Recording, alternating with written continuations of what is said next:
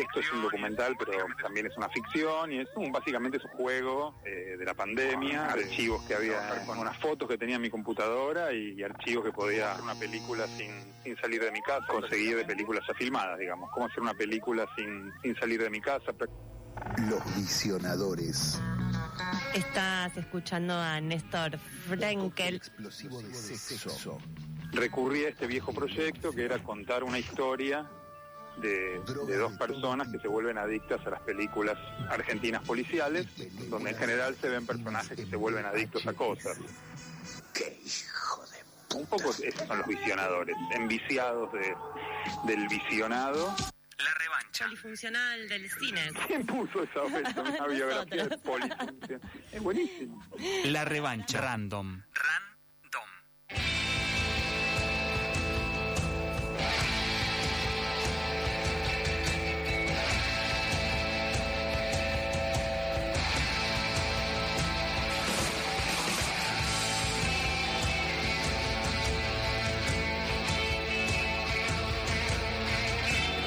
A mí me gusta acá, entre otras cosas, por eh, la variedad eh, de aves que podemos encontrar y censar. Nico González es el momento en el que les va a contar en esta segunda parte de la columna que comenzó la semana pasada sobre aves de la ciudad. Así es, Blas. Bueno, el programa pasado hablamos de cantidad de especies que había en Cava, que eran 350, pero que se podían ver 150, 200 especies. Eh, les hablé de los centros de observación de aves de Cava, los famosos COA.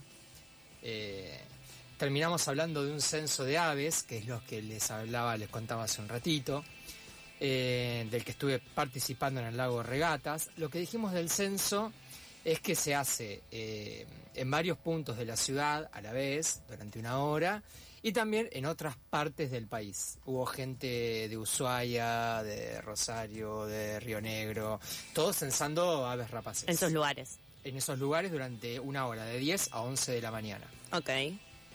Mientras, bueno, cuando terminó el censo, tipo 11 de la mañana, eh, yo estuve con el coordinador del COA Palermo, eh, que se llaman Carancho, como también les conté Mm. el programa pasado. E hicimos una recorrida, él es un especialista en el tema, hicimos una recorrida por el lago Regatas y es increíble la biodiversidad que tiene. ¿eh? Yo había estado en ese lugar otras veces, pero no eh, con el interés con el que estuve la- el domingo pasado. No lo habías visto. No, hay que ir porque fuera de joda, no, que me imagino. fuera de joda hay de todo. Eh, Sí, vas a ver el único garzal de la ciudad, por ejemplo. Hay más de cinco especies de garzas en ese garzal. Hay unas garzas que se llaman eh, la Tres garza- garzas, eh, garza- Tres en un garzal. ¿cómo Escucha, sería? la garza bruja que hace un sonido espeluznante de noche, casa de noche. Sí. Ahí está la lechuza que yo les había contado, la más grande de Sudamérica. ¿La viste? No la vi, Ah. pero está ahí, bueno, los patos, que eso sí, yo los tenía vistos, pero... Medio que vemos solo patos. Ah, Solo pato, vemos pato, pato, patos, che, pero hay y hay un pato mandarín, que es un pato muy particular. Esto, tenés que ir a verlo, porque tiene una cabeza Tiene como... una si- cara de ilusión, Nico, que como ya fue lo perdimos. Está por dejar el periodismo y dedicarse a... eh, eh, ¿Cómo se llama? ¿Cómo se- una- Y un... Eh, podría ser un licenciado en biología o Bien. un fanático de las aves. Fanático de las aves me un, gusta. ornito- un ornitólogo El pato mandarín. o el pato mandarín. No, estabas ahí contando. Sí, bueno, eh, que es una especie única, es un pato que viene de Asia, pero realmente cuando lo ven es muy particular. Tiene la cara como si lo hubiese diseñado, es aerodinámica la cabeza, como si lo hubiera diseñado alguna escudería de autos. Y en toda esta recorrida la hice con, con Guillermo Spajic, que eh, es, como les decía, el coordinador del COBA Palermo y a quien tenemos eh, en el aire. Es así, Guillermo, ¿cómo estás? Hola. Guillermo, ¿nos escuchás? Bueno, Ahí vamos a tratar de ver si lo tenemos conectado o de restablecer la comunicación con Guillermo. bien, bueno, los que charlábamos con Guillermo también en esa recorrida, Guillermo, ¿nos escuchás? No aún. Bueno, estamos ahí solucionando temitas técnicos. Guillermo, si estás ahí, eh, Habla, interrumpinos. Manifestate. hace vos un sonido de ave, que los conoces mucho más. Eh, no, creo que ahí está, ahí estamos volviendo. Bueno, había algo muy interesante también que había quedado pendiente de la, del programa pasado, que a ustedes les, les había interesado, que era hablar de, de cotorras y de, y de palomas, que por la forma que tienen de, de reproducirse y por la, por la altura en la que Ahora anidan. sí. Ay, ahí está. Acá está, ¿estás ahí, Guillermo? Hola, ¿cómo andan? ¿Cómo estás? ¿Cómo estás? Parece que no salía de entrada. Eh, se escu- no, no se escuchaba, pero bueno, acá estamos.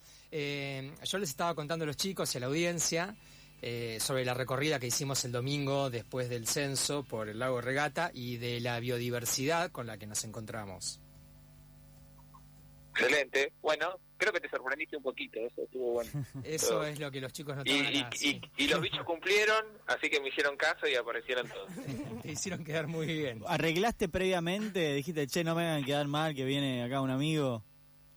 Siempre, siempre hay que hacer así un arreglo previo y después se re- reparte comida y todo eso. No, mentira, pero lo que pasa es que uno más o menos ya conoce un poco, cuando uno va mucho a un lugar, empieza a conocer un poco a los, a los bichos y saben más o menos por dónde andan, por dónde aparecen. Claro, Pero siempre la naturaleza es media gauchita y te hace, te hace quedar bien cuando tiene ganas. Guillermo, cuando eh, es algo, mm, ustedes me contaban de, otro participante del COA Palermo que identifica a las aves por el sonido sin verlas. Bueno, eso es como eh, ya un nivel dios de identificación de aves, pero cuando vos mirás un ave que las identificabas al toque, ¿qué es lo que ves para poder identificar? Bueno, se ven varias varias cositas.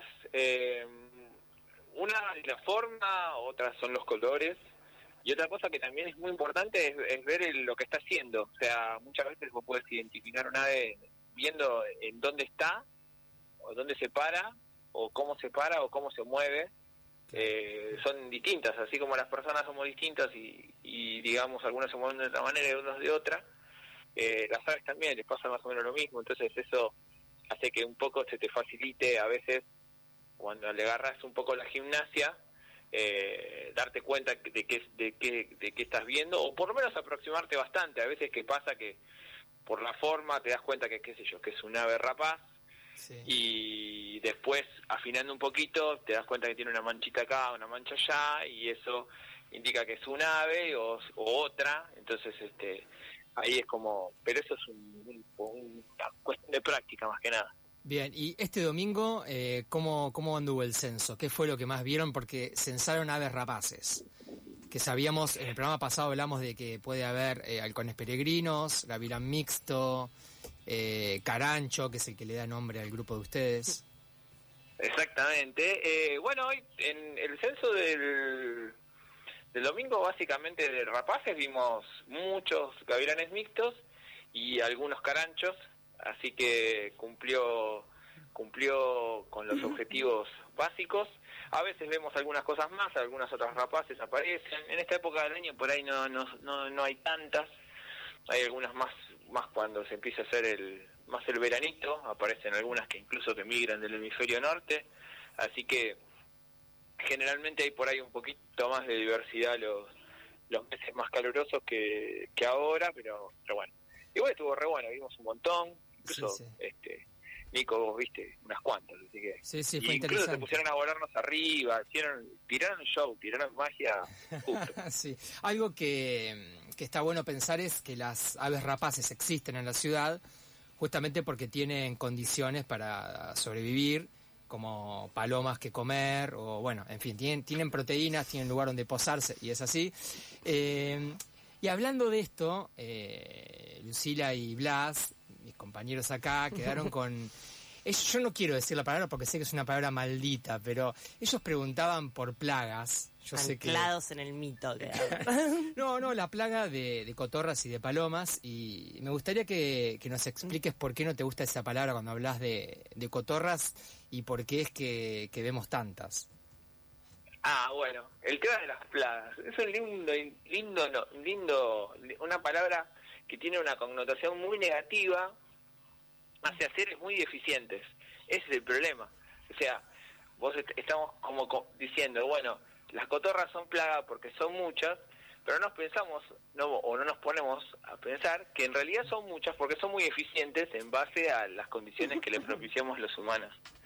Entonces ahí ya te empieza a cambiar un poco la mirada y empezás a decir, pará, ¿por qué este bicho hay tanto y por qué no hay tantos otros bichos? Y tiene que ver un poco también con esto que uno muchas veces, o en general, tenemos esta incorporado el concepto de que los humanos destruimos el mundo, que estamos solamente destinados a destruir el mundo. Y en algún punto algunas cosas que hacemos sí destruyen un montón de cosas, pero otras cosas que hacemos propician que algunas especies este, avancen sobre otras. En el caso de las cotorras particularmente, lo que ocurre es que le hemos propiciado un ambiente mucho mejor a la cotorra que el que tenía antes, entonces una cotorra que es un bicho muy eficiente, saca provecho y se multiplica. Y así sucede con en general toda la fauna que está asociada de alguna manera a, a, a los humanos, las cucarachas, las ratas, todo ese tipo de cosas, las palomas, todo ese tipo de cosas se benefician de las costumbres que tenemos las personas y avanzan y, y crecen y se multiplican. Eh, Guillermo, eh, así, en la misma sentido de que la plaga somos un poco nosotros, eh, ¿notaste alguna algún cambio en las aves de la ciudad con estos calores que está haciendo? La vez pasada también hablamos de eso, ¿no? Como que cambia las condiciones, si eso se manifestó de alguna manera en las aves. En las aves. Que está haciendo un calor el que, bueno, no es muy El característico. cambio climático, que vendría a ser un poco esto de los calores Sí. y todo esto, que no es estrictamente por estos calores que, que, que nos, nos podemos dar cuenta qué es lo que pasa. Eh, algunas cosas sí son notorias, Eh, no solamente con las aves, sino con, con muchos grupos animales, y que cada vez animales que son más del norte, digamos, acá en Sudamérica, o en Argentina, vamos a poner en el caso, cada vez tenemos presencia de muchos animales que estaban más al norte, como que van bajando, como que cada vez se van desplazando hacia el sur, evidentemente o evidenciando que de alguna manera las condiciones climáticas les están siendo favorables. O sea, es como una especie de, indicador de algo. Este, y especialmente acá en la ciudad, por ahí en tan corto tiempo es medio difícil evaluar si hay algo que pasa, porque son calores temporarios y, y no sé, por ahí no se nota tanto, pero sí de repente por ahí ves que o notás que empiezan a cantar algunas aves que, cantan en primavera, empiezan a cantar ahora y por ahí un poquito alteradas están con este calorcito que está haciendo ahora, en vez de, de seguir todavía pensando que están en pleno invierno. Pero, pero mm, es como son periodos muy cortitos, necesitamos más tiempo para que Claro, para darnos cuenta de a que lo sumo si afectan o no afectan. Se adelanta un poquito la primavera o el verano en todo caso. Guillermo, te quería hacer No te- otra, te quería hacer otra consulta. Eh, dijiste que le, que le dimos condiciones a las cotorras para su desarrollo. ¿Cuáles serían esas condiciones? Me gustaría que, que nos cuentes. Bueno, la cotorra tiene una particularidad ge- genial y es algo que deberíamos como saber. Y es que es el único loro del mundo que significa que construye nidos.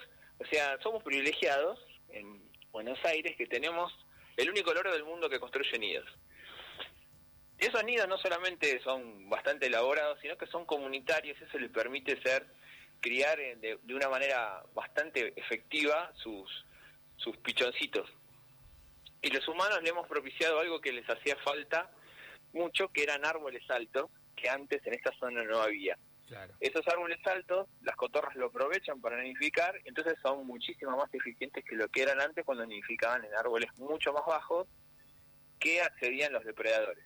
Y no solamente eso, sino que también le corrimos los depredadores. Acá no hay zorros, no hay lagartos, no hay serpientes en la ciudad eh, que depredaban esos esos nidos, aparte de los caranchos y los gavilanes mixtos, que sí, eso sí, lo siguen depredando, porque bueno, vienen por el aire. Eh, entonces le propiciamos una, un, un lugar muy muy apto para que ellas se beneficien y va- vean que no solamente están en la ciudad las cotorras, generalmente en cualquier ciudad del interior o en el medio del campo donde la gente planta sus árboles para tener sombra, árboles bien altos, se llena de nidos de cotorra y tiene que ver con que las cotorras son bastante piolas y, eh, y aprovechan estos lugares. Incluso en Madrid hoy es una especie exótica invasora porque alguien se le ocurrió llevarlas para allá, seguramente alguna se escapó y, como son tan eficientes, colonizan los lugares, así que la cotorra acá que tenemos acá, en, en Madrid le dicen cotorra argentina, así que un poco los invadimos. Así que estamos copando Europa. De, yo no sé ustedes, pero Guillermo... Ah, ah, aunque, sea, aunque sea con los loros, lo estamos copando. Claro, claro, como abogado de las cotorras me, me convenciste, Guillermo. ¿eh? Nunca más me voy a quejar Sí, de decir... ¿y viste, que los que abogados pase? caranchos tienen esa fama de, Eso, sos de- un abogado sacar- carancho.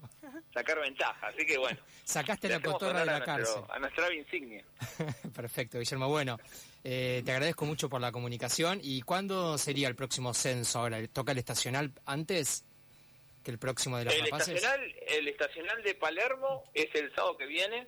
Ahí va. A las 8 de la mañana nos juntamos ahí en Dorrego y Alcorta y salimos a, a, a ver qué nos encontramos. Bien.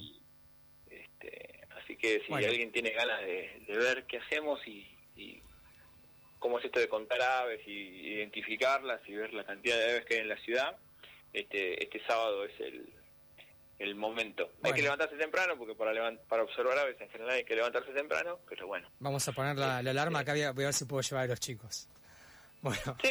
bueno Guillermo, No hay ningún problema. te agradezco mucho la comunicación. No, no, gracias a ustedes y gracias a ustedes por la oportunidad de charlar. Y déjame mandarle un, un saludo al nido de caranchos que seguramente están escuchando en este momento, así que Bueno, les saludo, mandamos un saludo para un saludito. Mucha repercusión parece que hubo por este informe, eh, grupos de WhatsApp que han explotado, eh, así que eh, un éxito. Eh, todo lo que lo referido al Cuacarancho, a eh, las cotorras. El abogado carancho de las cotorras. El abogado de las cotorras que yo en la plaza de la esquina donde vivía antes las a veces me detenía a mirarlas cómo agarraban las ramitas y con el con las con las garras con el pico iban sacando como las eh, las ramificaciones hasta que quedaba un palito y se lo llevaban al nido que si vos cuando entras a la plaza mirás hacia arriba ves unos nidos gigantes arriba en los árboles que es bueno Porque una- son comunitarios, como comentaba son. Está bueno entender por qué. Está bueno. tantas. Sí, sí, sí. Nico quedó quedaron aves quedaron aves por eh, visitar para eh, algún otro momento alguna otra ocasión Quedaron aves por censar que no aparecieron. Bueno, las golondrinas que, y los gorriones que parece que están medio eh, disminuyendo la población, pero ya hablaremos eh, oportunamente de esto. en otro momento. Entonces fue la columna sobre la ciudad de Buenos Aires. A mí me gusta acá